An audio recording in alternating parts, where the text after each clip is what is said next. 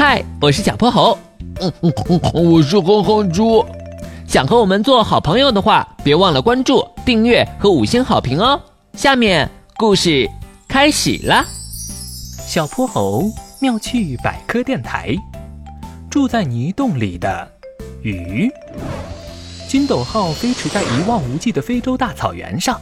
这次，小泼猴和哼哼猪接到湖泊保护联盟的紧急任务，前来营救阿卡布卡湖的居民们。因为长达半个多月的干旱，这里的湖水都快枯竭了。小泼猴，快看，阿卡布卡湖就在前面！金斗号开启储水罐模式。金斗号机舱的地板上升起了一个巨大的储水罐，储水罐的尾部伸出了一条又粗又长的透明管道。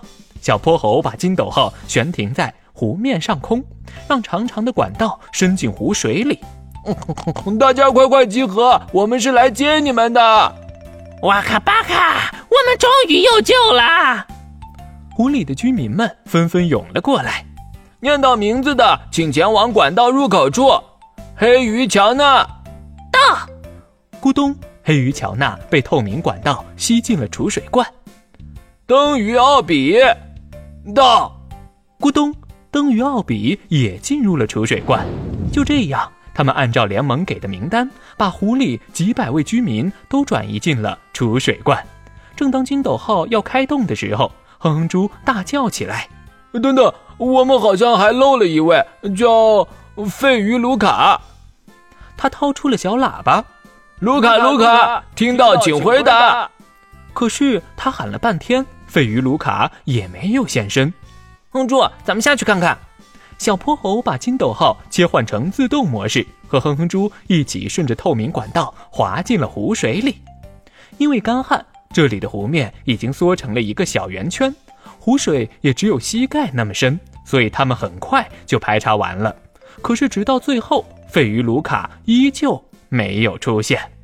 奇怪，他究竟去哪儿了？卢卡，卢卡。听到请回答。完了，卢卡会不会已经……我我们还是来晚了一步。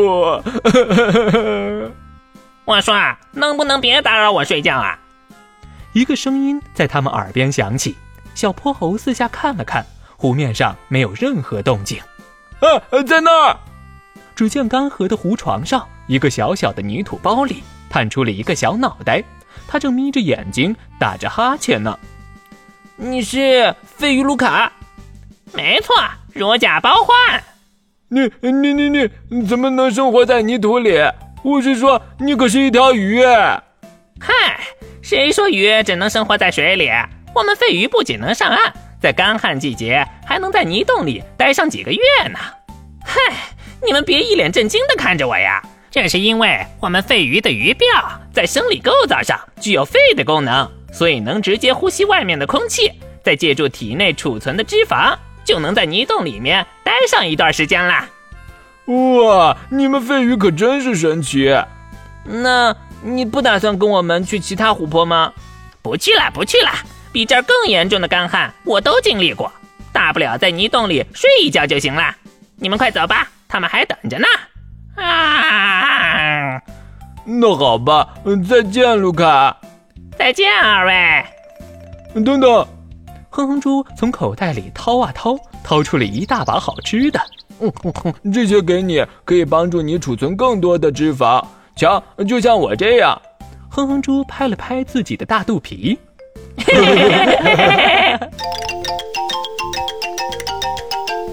今天的故事讲完啦，记得关注、订阅、五星好评哦。